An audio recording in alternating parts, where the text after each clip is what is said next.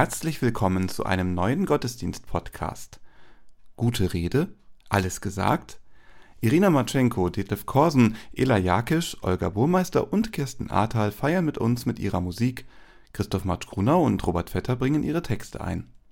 Lasst uns nun Andacht feiern im Namen des Vaters und des Sohnes und des Heiligen Geistes. Amen.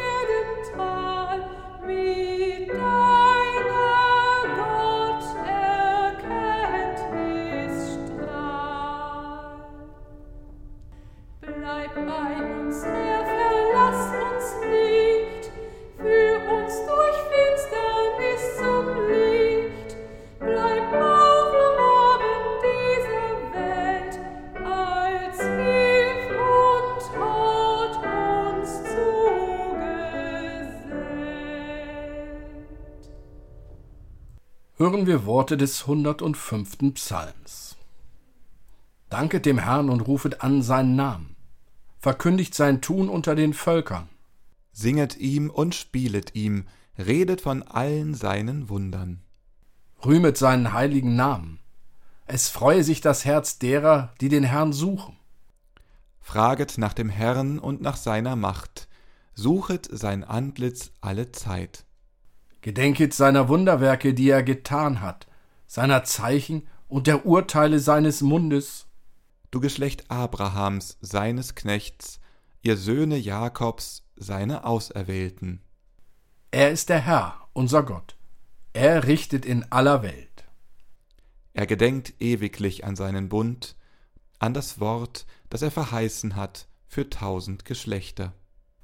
Er sei dem Vater und dem Sohn und dem Heiligen Geist, wie es war am Anfang, jetzt und immer da und von Ewigkeit zu Ewigkeit. Amen. Lasst uns beten. Barmherziger Gott, deine Liebe ist die Kraft, die verwandeln kann. Lass uns erfahren, dass du neue Freude wachsen lässt aus der Trauer, Frieden schaffst im Streit, Vergebung in der Schuld, Vertrauen in der Hoffnungslosigkeit.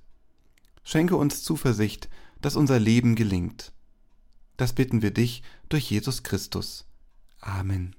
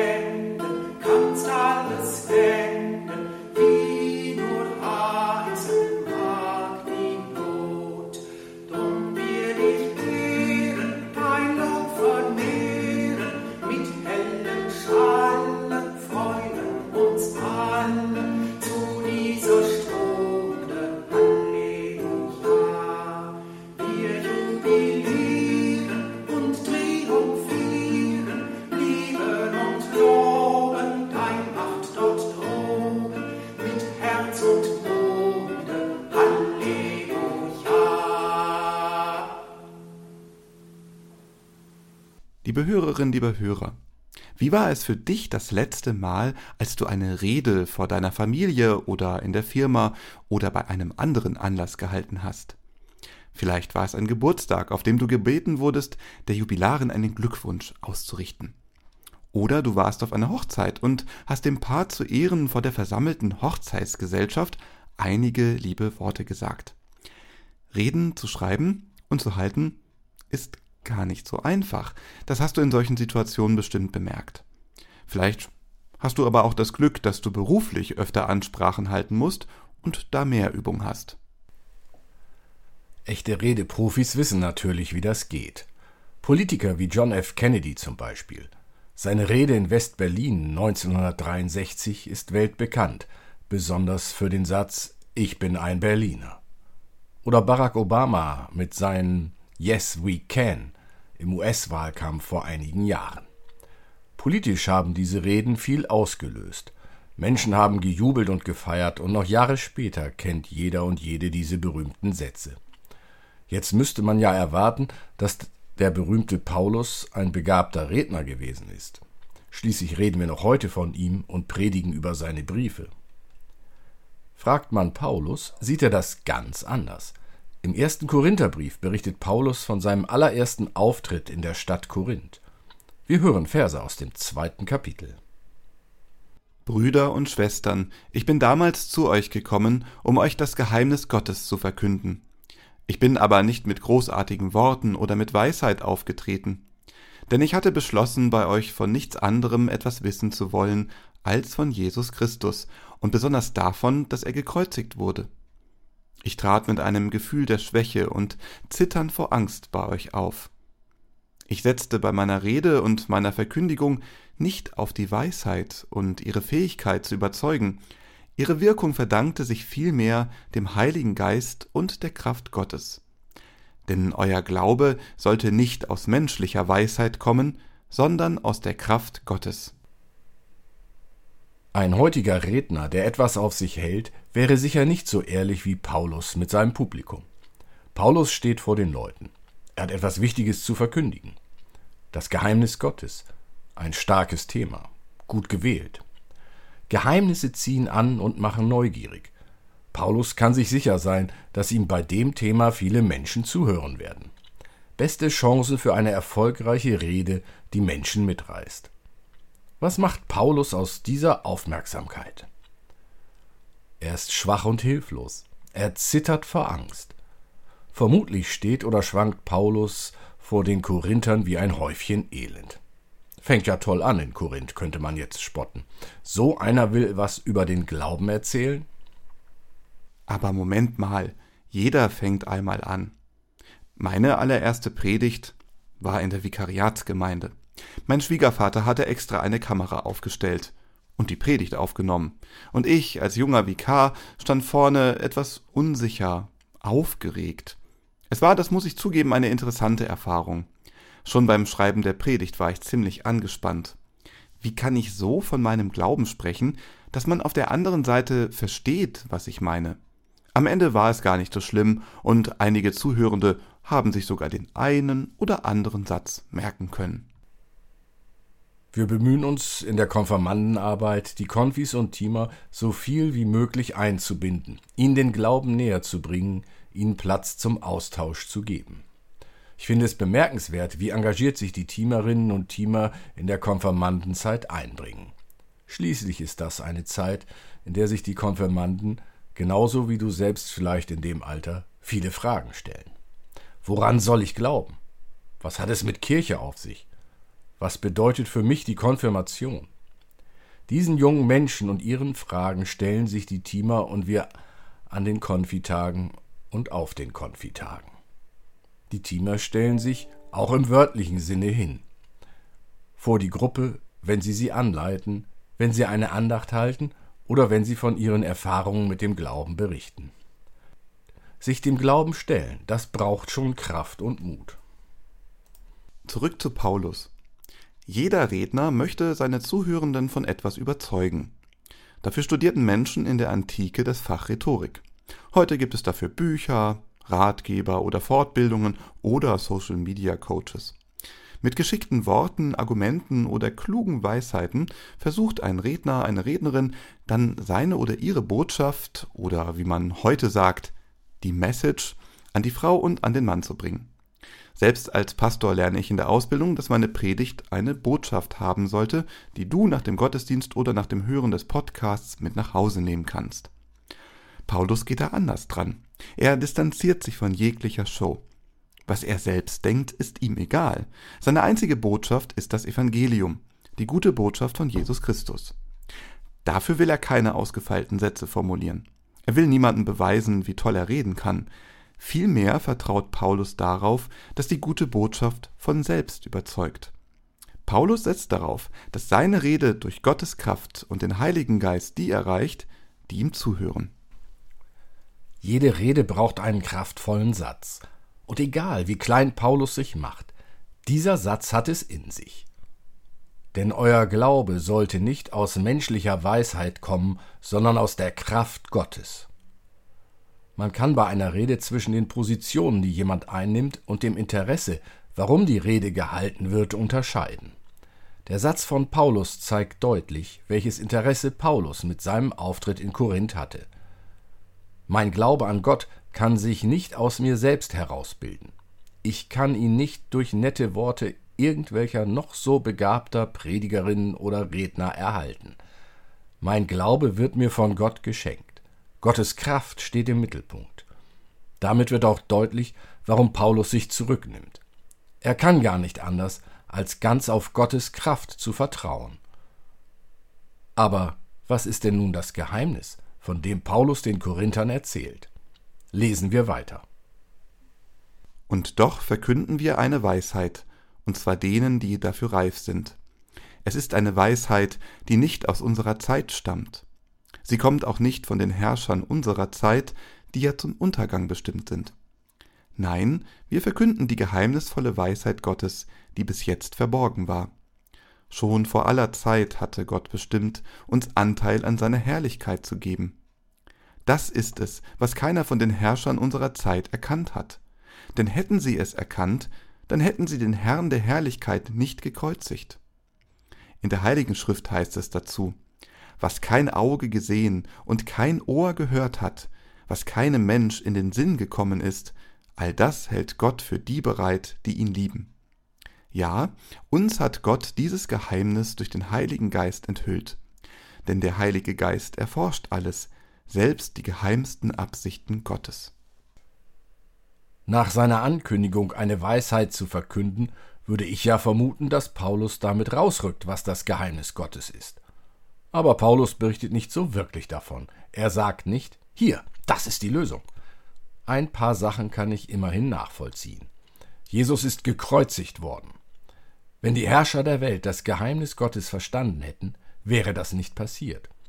Aber ich glaube nicht, dass Paulus uns wirklich im Detail erzählen will, was das Geheimnis Gottes ist. Er zeigt uns vielmehr die Wirkung auf, die Gottes Kraft auf die Menschen hat. Der Glaube an Gott macht etwas mit den Menschen, und zwar, was kein Auge gesehen und kein Ohr gehört hat, was keinem Menschen in den Sinn gekommen ist, all das hält Gott für die bereit, die ihn lieben. Auch dieser Satz ist nebulös. Es wird nicht gesagt, was Gott bereithält. Dennoch dürfen wir darauf vertrauen. Gott kann uns mehr bieten, als wir bisher im Leben gesehen oder gehört oder verstanden haben.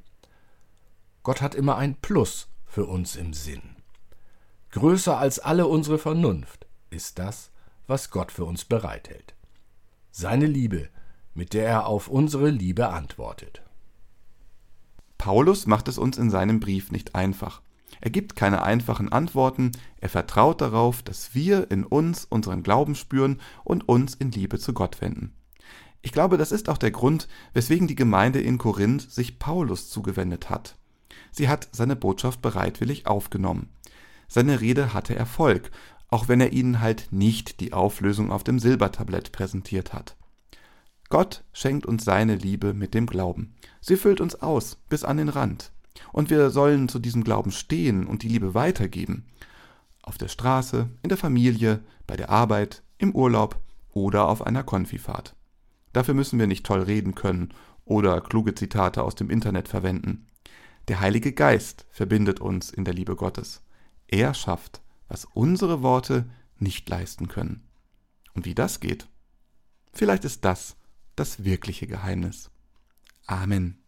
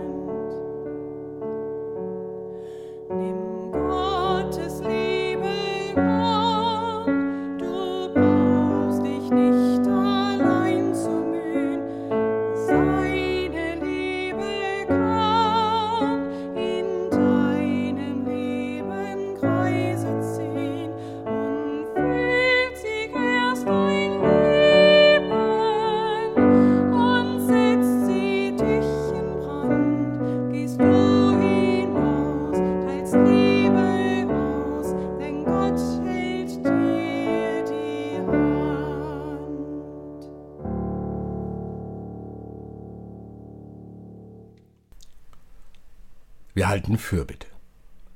Dreieiniger Gott, du bist die Quelle der Weisheit, du bist Ursprung und Ziel unseres Lebens, du bist ewige Liebe. Wir beten zu dir und danken dir. Deine Weisheit, barmherziger Gott, führt zum Leben. Darum erfülle mit deiner Weisheit alle, die Macht über andere haben. Die Politiker, die Richterinnen, die Lehrer. Du kennst sie und das, was von ihnen erwartet wird leite sie, schenke ihnen Weisheit, mache auch uns weise.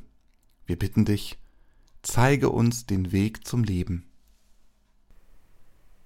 Deine Liebe, ewiger Gott, führt zum Leben. Darum stärke alle, die mit ihren Kräften andere unterstützen. Altenpfleger, Krankenschwestern, Rettungssanitäter, Altenpflegerinnen, Krankenpfleger, Rettungssanitäterinnen. Du kennst sie und siehst ihre Liebe. Beschütze sie, gehe mit ihnen, wenn sie müde werden. Wir bitten dich, zeige uns den Weg zum Leben. Deine Demut, heiliger Gott, führt zum Leben. Darum behüte alle, die gedemütigt werden, die Menschen ohne Obdach, die Gemobbten, die zu Unrecht Beschuldigten. Du kennst sie und spürst ihre Traurigkeit und Angst. Tröste sie und hole sie heraus mach auch uns demütig. Wir bitten dich, zeige uns den Weg zum Leben.